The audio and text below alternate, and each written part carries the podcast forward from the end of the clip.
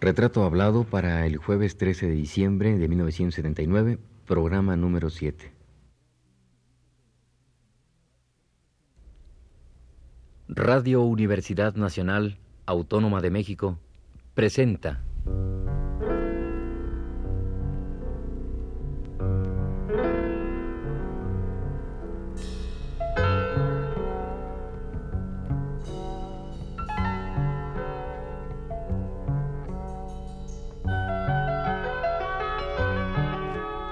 Retrato hablado.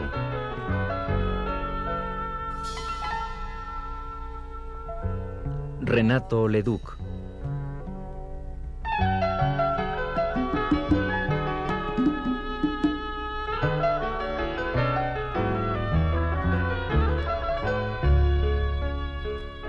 Un reportaje a cargo de Elvira García.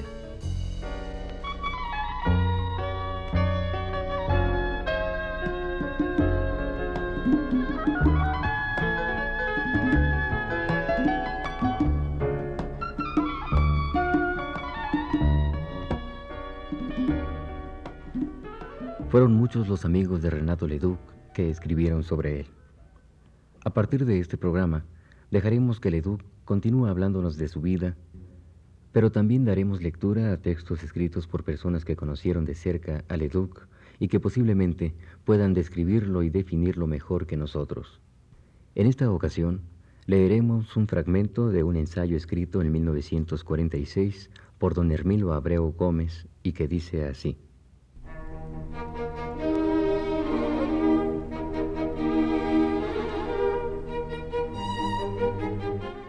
Renato Leduc es un tipo bronco y arisco, como hecho para la lucha.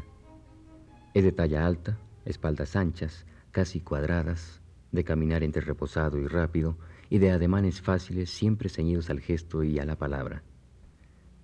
Varios años pasó fuera de México, en París la mayor parte del tiempo. De regreso vive como vivió siempre, libre como nadie, dedicado a sus libros, a sus escritos y al cultivo del desenfadado espíritu que Dios y el diablo, de buen humor, le pusieron dentro del cuerpo. Aún se lo anda ajustando.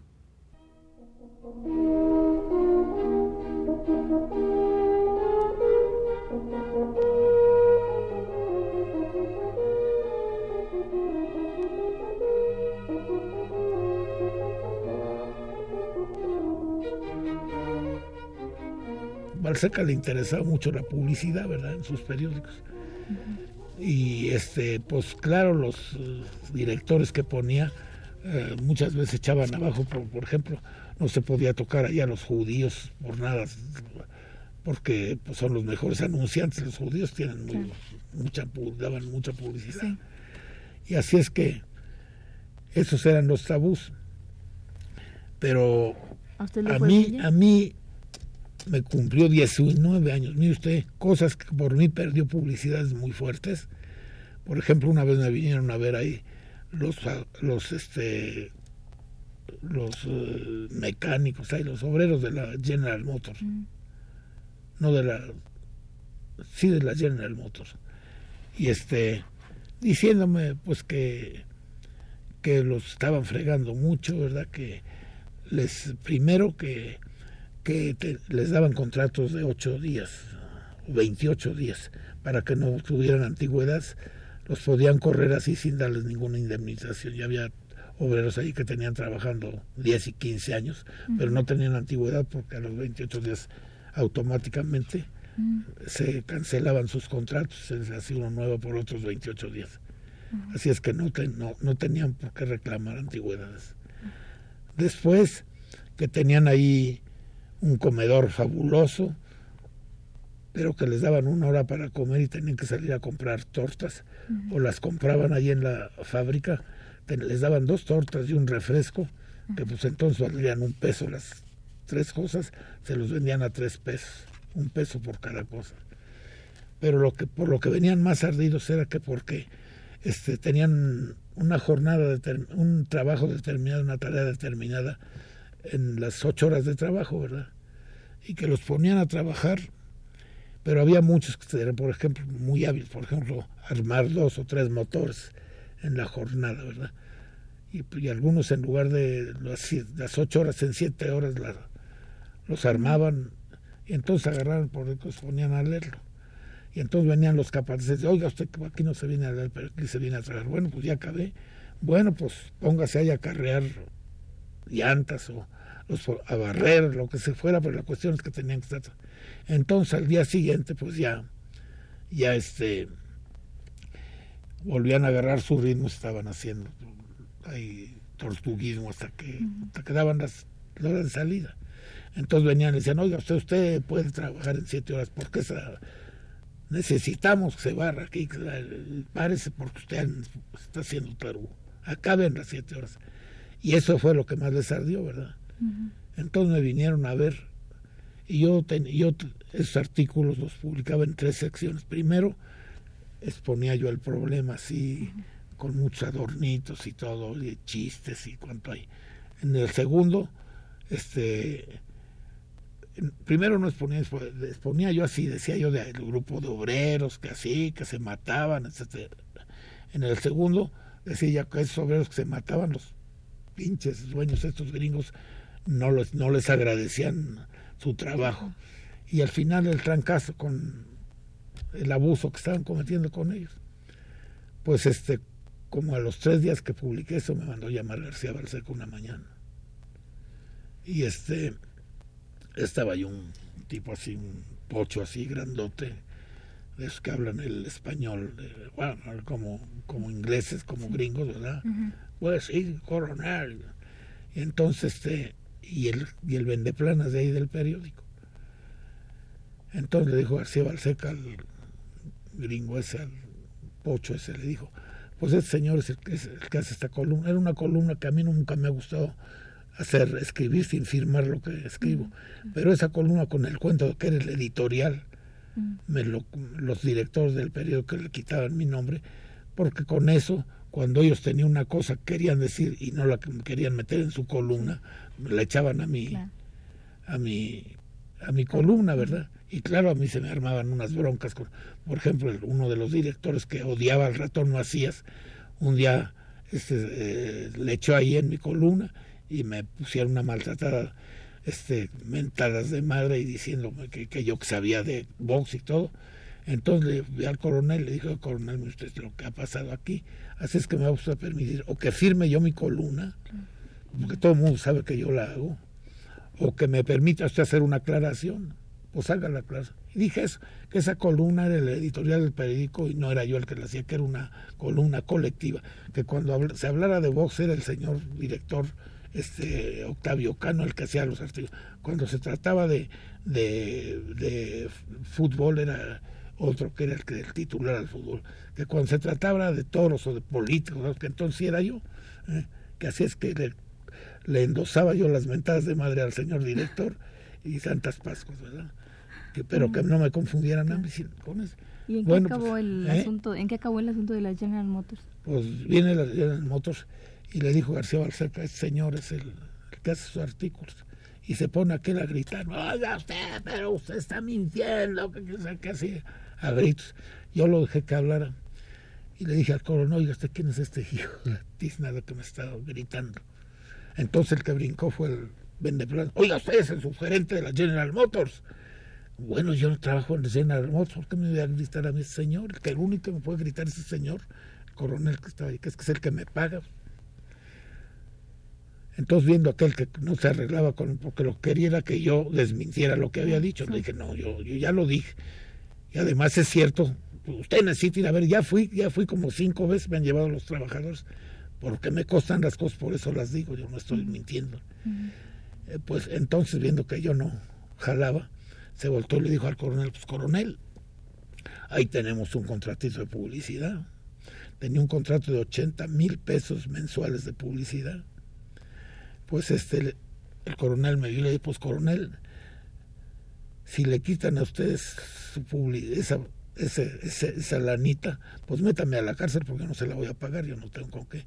Pero recuerde que usted cuando vine a este periódico me dijo, me dijo usted que yo venía a trabajar en un periódico para beneficio, que, que ser un servicio público para beneficio de los trabajadores mexicanos. este, usted no me dijo que yo venía a trabajar una, a una cartelera. Le dije, además aquí tenía un cintillo superior que decía, aquí vendemos espacio, no criterio. ¿Qué pasó? Y entonces por ahí yo sabía que por ahí lo agarraba. Entonces brincó y le dijo al gringo, efectivamente mis periódicos son órganos, son servicios públicos para servir al pueblo mexicano. Lo puso de asco, ¿verdad? El gringo dijo, efectivamente tiene razón, señor Leduc. Pues le quitaron el contrato, pero a mí me... Y no me una vez, muchas veces yo le quité muchos contratos así. y siempre me, me, me sostuvo.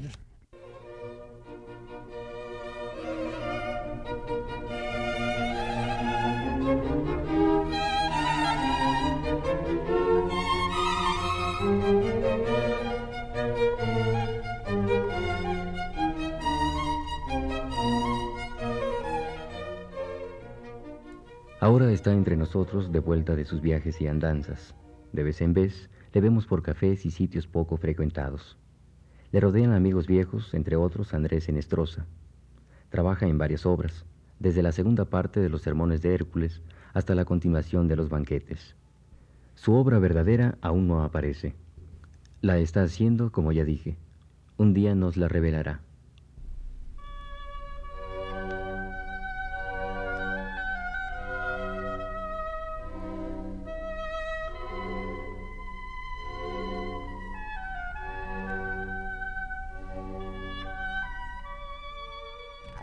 Cosa que se dice mucho, que se menciona mucho cuando se habla de usted, es, y que es la bohemia, ¿sí? Y hablábamos hace un rato sobre eso. Yo quiero mm, que usted me explique, ¿no? Hasta qué punto esto de, del hombre bohemio es, es cierto o es real, pertenece a toda una anécdota que se ha hecho alrededor de usted.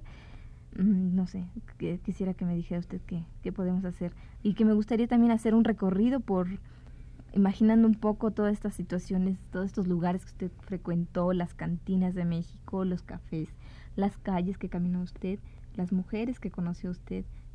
Eso ya es una pregunta de 65 mil pesos. bueno, ¿qué tan cierto, qué tanto hay de cierto del, del Renato Leduc Bohemio? Mire usted sobre la bohemia, yo no sé qué, qué quieren decir con eso. Yo siempre me, yo creo, así he inferido de todas esas cuestiones de que la bohemia, el bohemio es un tipo que no trabaja, que vive de holgazán. Yo nunca, desde que tengo 13 años de edad, he trabajado sin solución de continuidad. Yo nunca he estado sin trabajar. He tenido la suerte de que no tengo que andar buscando trabajo. Tal vez si, eso me hubiera ocurrido no hubiera trabajado como he trabajado pero he trabajado siempre, me han llamado, no he tenido que andar haciendo antesalas para conseguir trabajo. Mire usted, yo ni, las, ni para mujeres ni para trabajos he tenido que hacer antesalas. Eh, me han caído, sí, me, me han llamado. Este, de manera es que yo no entro dentro de esa definición de bohemios que son holgazanes y no trabajan, muy borrachos. Yo no he sido muy, nunca muy borracho. Yo tomo porque me gustan los buenos vinos, pero yo no tomo vinos así, como les dicen, eh, este, chapas, chafas o chapas. Yo no tomo, yo me gusta cuando tengo para tomar, cuando no, pues no los tomo, ¿verdad? Tomo cerveza que es barata y la cerveza siempre me ha gustado y es un, no, es un buen vino, es como dicen ahora una bebida de, de, moderación. este, de manera es que yo no entro dentro de las condiciones que según la definición así eh, eh, muy conocida tienen los bohemios. Digo que esto me ha traído ciertas... Yo una vez, la primera vez que fui a dar a la televisión, que no me gusta, entre más señas, trabajar así en esas cosas, yo soy de periódico nada más, pero, pero me han venido a ofrecer televisión. Una vez, este, Eulalio Ferrer, muchos años no estuvo friega el frío. ¿Y por qué no trabajas en nuestro programa? ¿Por qué no trabajas para nosotros? Pues, porque no me gusta la televisión. Pero hombre, ¿por qué? Pues es periodismo. No, pues no es periodismo. La televisión está muy controlada y muy... No es periodismo. Este, y además, eh, esta cosa de hablar no me gusta mucho. Me gusta platicar, yo, me gusta mucho platicar en las cantinas con los amigos, pero no me gusta así ponerme como estoy ahorita frente a un micrófono.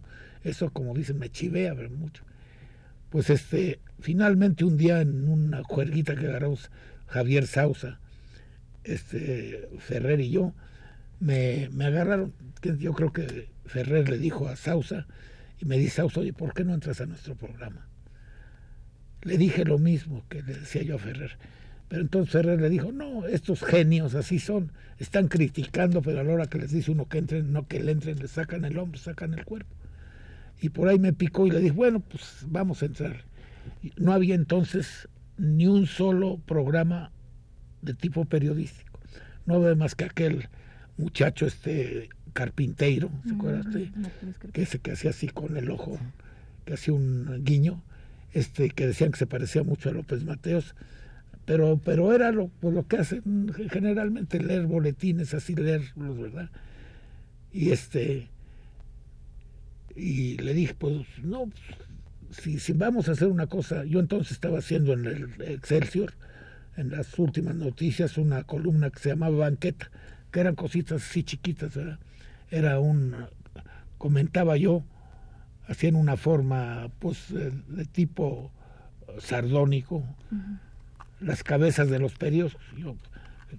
Se prestan mucho porque pues hay cabezas que son muy chistosas que pueden pues yo eso hacía y todavía muchas en muchos eh, periódicos periodiquitos de esos de provincia tengo que en fin les hago esa cosa porque pegó mucho ese como eran cosas muy chicas a veces con una sola palabra los comentarios de una sola palabra este fueron los que me trajeron más más problemas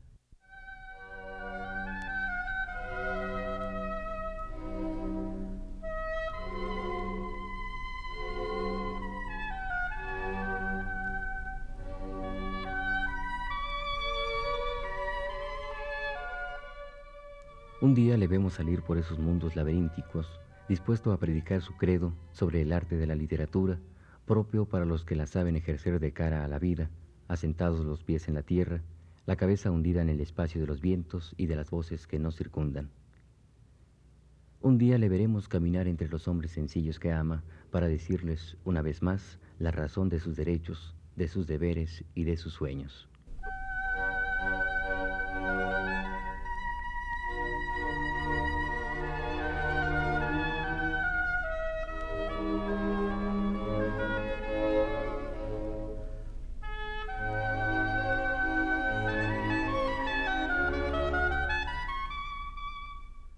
Ahora verá usted, entré a la televisión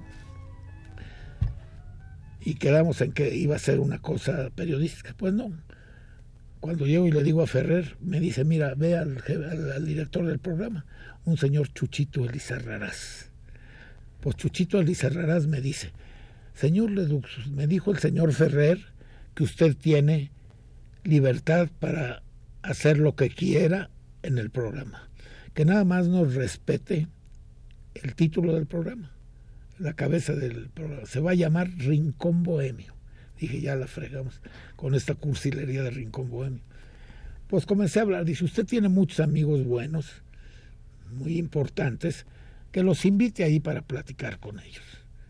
Dije, pues me va a poner a quitarle a los, el empleo a Paquito Malgesto, ¿verdad? Según eso. Y este, no, señor pues, este, claro, ya comencé a chiviarme con aquello. Y me dijo, como usted probablemente hoy no, como no estaba advertido de esto, le, traemos, le trajimos una muchachita muy bonita para que la entreviste. Es una muchachita que estaba en Monterrey, que estaba estudiando leyes o no sé qué, pero que, eh, que la dejó para venirse a cantar. Era esta muchacha muy bonita, efectivamente, ¿cómo se llama? Que se casó con otro que también es cantante, que se llama, creo, José Juan. No ah, sí, María de Lourdes. María, quién sabe, que no me acuerdo ahorita. Y vino la muchita, venía, pues acababa de llegar de Monterrey, venía toda. Y generalmente a estas personas les dan un cuestionario y las respuestas para las digan.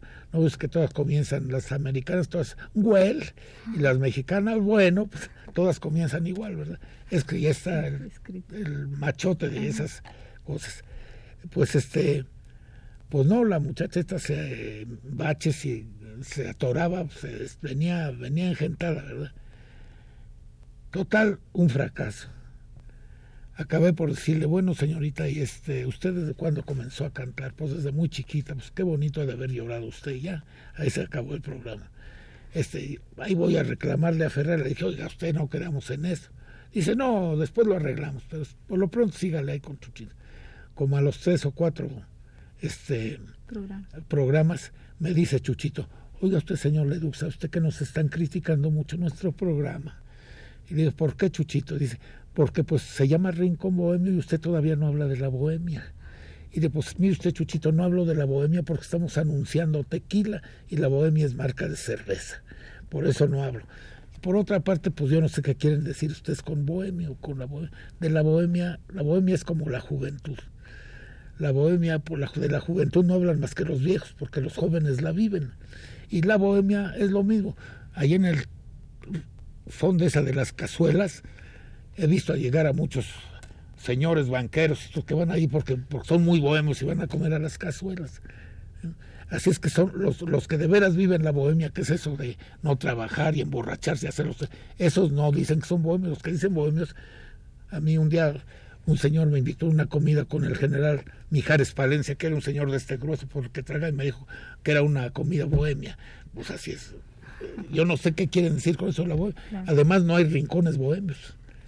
¿Cuál, digamos usted, no hay más rincón bohemio que este que usted lo inventó? Pero yo no soy un bohemio. Ni, ni es un bohemio, este, el que, un guitarrista, este, ¿cómo se llama este? Cancionero que está allá en el presidente, que tiene muchos ah, años. Este, este, sí, Cuco Sánchez. Cuco Sánchez, me lo tenía ahí. Era, era el cancionero y luego un guitarrista. Y luego le dice, bueno, claro, hice entrevistas. Le dije, mire usted, este, esto de, la, de, la, de las entrevistas, pues no salen más con gente que sabe hablar y que tiene... Eh, pero me manda usted gente que, que no, ni siquiera saben hablar. Claro que es como torear, es una entrevista, si la gente sabe, está habitado al diálogo y contesta y todo, pues hay, hay, hay diálogo, como los toros, si el toro embiste, pues hay faena, pero si no embiste el toro, pues no hay faena. Así es que no me venga usted con... Bueno, pues estábamos en eso. Claro, tuvimos así muchas discusiones sobre ese asunto. Pero un día, este, yo le había dicho a Rodolfo Gaona, el torero, este, le dije, oye, fíjate que ya entré yo allá a la televisión. Y me dijo, te va a pasar lo que a mí. ¿Qué te pasó? Dice, pues nada, este, me dijeron que yo no me iba a molestar, que mientras estuviera jugando, jugando dominó, se me hacían los intervalos, cuando se hace la sopa y todo, me iban a, preguntar de mi vida torera y todo eso. Pues bueno, me obligaron a entrar por los amigos. Todo. Dice, pero un día, este, para el, el ídolo grande de Gaona fue Antonio, Fuentes, Antonio Fuentes, que el torero más elegante y que así no se le podía tocar a Antonio Fuentes, ¿no?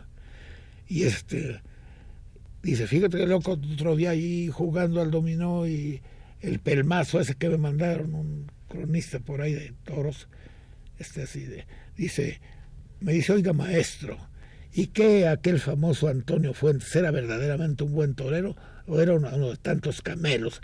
Y de eso, Dice, y, y, la cosa pasó al aire y me corrieron ya. Eso te va a pasar a ti. ¿Y lo corrieron usted? Pues ahora verá usted este creo que el contrato era por tres meses o no sé que no me acuerdo porque nomás lo firmé así en blanco en una cantina verdad quién sabe qué le puso ahí Ferrer. Y este un día me dice me dice Agustín Lara oye este no quieres invitarme a tu programa no le yo había invitado a María ¿verdad? y salió muy bueno el programa porque entonces tenía la cosa esa del collar famosa y, y, y, le preguntó sobre si se puso furiosa. No le gustaba que le preguntaran sobre el famoso collar. Pero yo un día me estuvo enseñando unas cartas de sus enamorados, ¿no? Y había dos preciosas cartas. Una de un acomodador de un cine de Buenos Aires que le mandaba decir que él andaba fregado de dinero, si no ya se hubiera venido a seguirla pero que le mandara el pasaje, que se vendría, que él era un hombre trabajador y le prometía hacerla rica. Una carta sí muy ingenua, muy bonita la carta, era por la ingenuidad. y la otra era la de un, la de un este secretario de, delegación colombiano de embajada en París, que después lo conocí yo ese. Y este, el tipo ese le hablaba así en, en, un, en una forma así. ¿Usted leyó alguna vez a Vargas Vila? Pues haga usted de cuenta, hablaba, escribía como Vargas Vila. Y le preguntaba qué opinaba de la sensualidad de la materia y cosas así. Y le daba mucha risa eso a María, ¿verdad? Y le dije, tráete estas dos cartas, la del, la del acomodador y la del diplomático. y, vacilando sobre esas cartas salió un programa muy bonito, ¿verdad? Estaba encantada, decía que era una de las mejores entrevistas que le habían hecho. Fue de puro relajo la entrevista. Después de eso, Agustín Lara me dijo, oye, ¿qué no vas a invitar a tu programa? ¿Cómo no, mano? Cuando quieras. Y un día se me presenta, el día que le tocaba, se me presenta así, traía un bulto aquí. Hermano del alma, hermano del alma. Este, pues eh, el tequila será muy sabroso, pero, pero te traje esta botellita de Courvoisier para acordarnos de nuestros tiempos de París. Uta, se le hizo, eh, me mandó llamar después este, de la entrevista y pues Agustín es una delicia, ¿verdad? Y, era un tipo que sabe dialogar, que sabe hablar, que pues salió preciosa la entrevista. Pero me mandó llamar el señor, eh, este, ¿cómo se llama? El jefe. Ferrer. No el otro, este. Ah, el Chuchito. Mm, ¿Cómo le dije que se llamaba? Chuchito Elisa. Chuchito Me mandó llamar y me dijo, oiga usted, señor Leduc, está que echa chispas el señor Azcárraga. Y digo, ¿por qué? Dice, por lo que pasó la otra noche. Todavía era el papá de este muchacho que está ahora. Este, pues lo que pasó la otra noche. Imagina, dice, imagina que llegó Agustín y hablando de que el coñac era mejor que el tequila y todas esas cosas. ¿Qué van a decir nuestros patrocinadores? Nos van a quitar el programa, ¿verdad? Bueno, y le dijo, oiga usted, pero no cree usted que esas cosas son las que hacen las que hacen, le dan sal y pimienta a un programa de estos, un tipo como Agustín. No, pues, Agustín, eh, le garantizo a usted que la gente se moría, se estuvo muriendo de risa, de, porque Agustín es muy inteligente y era muy, le gustaba mucho así el relajo, juegos de palabras y todo, y salió muy bueno. Cosas que frívolas, clases, que no venimos aquí a tratar asuntos de derecho internacional, ni mucho menos, ¿verdad? Pues no, que a Agustín lo puso de asco el señor Escarga y me dijo, Agustín, pues ya, ya usted que pues, lo quiere mucho el señor Escarga, pero lo regañó fue y lo dijo que no ande haciendo esas cosas, que van contra el prestigio aquí de la empresa. Pero este me dijo que en lo sucesivo quiere saber palabra por palabra lo que se va a decir en los programas. Y dijo, usted dígale al señor Azcárraga que eso no se puede. Por ejemplo, para el próximo programa va a venir el Indio Fernández. Le dije al Indio Fernández, este, le puedo decir de qué vamos a tratar, pero no lo que le dije al Indio Fernández, porque me pidió venir al programa, le dije que, que estaba bien, que, que como no, con todo gusto, que lo invitaba yo, pero que de qué íbamos a hablar. Y el Indio Fernández me dijo, pues vamos a hablar de prostitutas. Le dije, ahora lo que el indio Fernández piensa en las prostitutas, yo no se lo puedo decir al señor Azcarra hasta que él no me lo diga a mí. Pues ahí me corrieron, ahí me cancelaron. Ahí, ahí se acabó su carrera en la televisión. De manera es que ya viste que la bohemia pues es una cosa demasiado abstracta o imaginaria, ¿verdad? Y así es que yo no sé decirle a usted qué consumo. Yo no soy.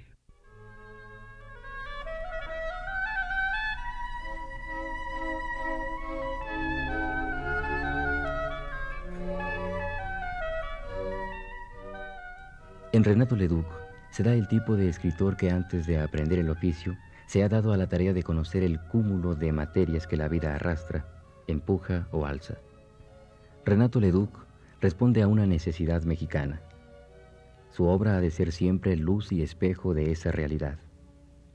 Por hoy, algunos sordos no lo quieren oír. No tardará el tiempo en que sus gritos retumbarán como trueno en la conciencia de los cobardes. Desde este rincón, en que escribo este su retrato, le miro. Está solo.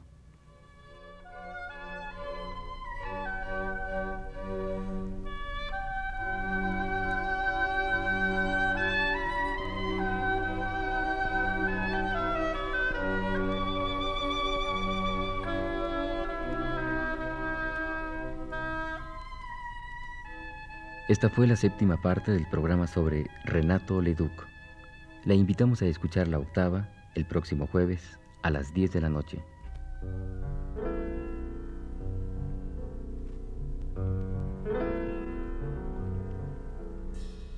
Radio Universidad Nacional Autónoma de México presentó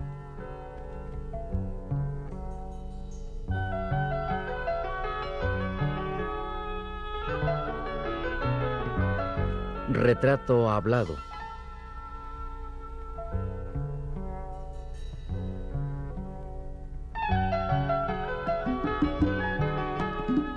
Renato Leduc.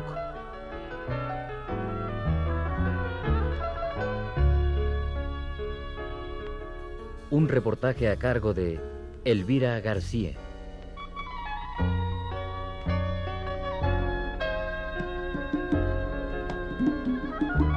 Realización técnica a cargo de Héctor Robles, en la voz de Fernando Betancourt.